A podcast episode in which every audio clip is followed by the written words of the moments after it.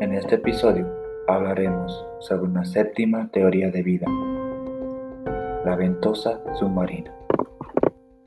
A la profundidad del océano se encuentran fuentes hidrotérmicas, también conocidas como respideros del agua, respideros del agua, termales o submarinos hidrotermales.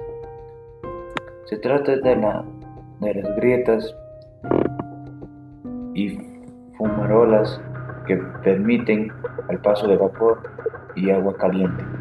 Dichos respideros tienen ecosistemas muy extensos. De acuerdo con esta teoría, el ambiente oceánico rico en nutrientes, junto con gases reactivos, pudo crear el hábitat necesario para generar la primera forma de vida. En otras palabras, el origen de la vida como lo conocemos puede tener lugar dentro de, los respideros hidrotermales. Una cuestión que tiene respuesta sobre lo que puede ocurrir bajo de las capas de hielo de las teorías anteriores que estamos hablando.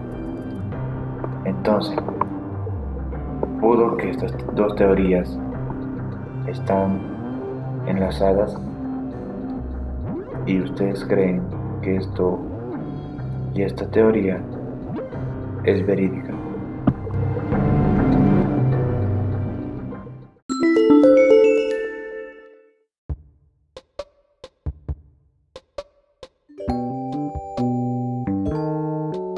Esto sería todo por esta teoría. En las siguientes teorías solo habrá tres más episodios hasta la teoría 10.